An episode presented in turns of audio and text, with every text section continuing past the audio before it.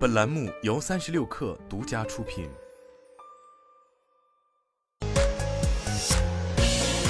网罗新商业领域全天最热消息，欢迎收听快讯不联播，我是金盛。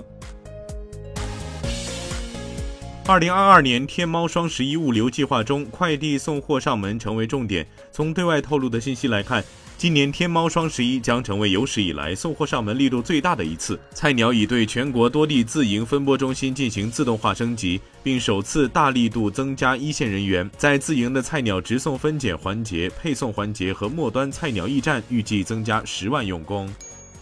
三十六氪获悉，TCL 举行二零二二年 TCL 冰箱 Q 十秋季新品发布会，正式推出格物冰箱 Q 十，首发价格为八千九百九十九元。据官方介绍，该产品拥有分子保鲜科技、独立三系统加双宽幅变温、GP 加光电超净技术等核心科技。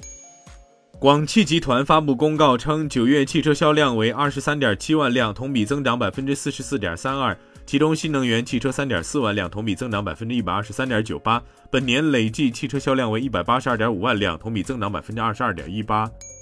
据小鹏汽车官微，近日按照广州市智能网联汽车自动驾驶功能测试的相关要求，小鹏 G9 成功通过了自动驾驶封闭场地测试，成为国内首个通过自动驾驶封闭场地测试的在售量产车。该测试在夜间进行，通过包括各类指示信号识别及响应、左右转车辆冲突行驶、并道超车、两轮车及行人避让等三十一个城市道路场景考试，来验证车辆在复杂的综合城市道路场景中的自动驾驶表现。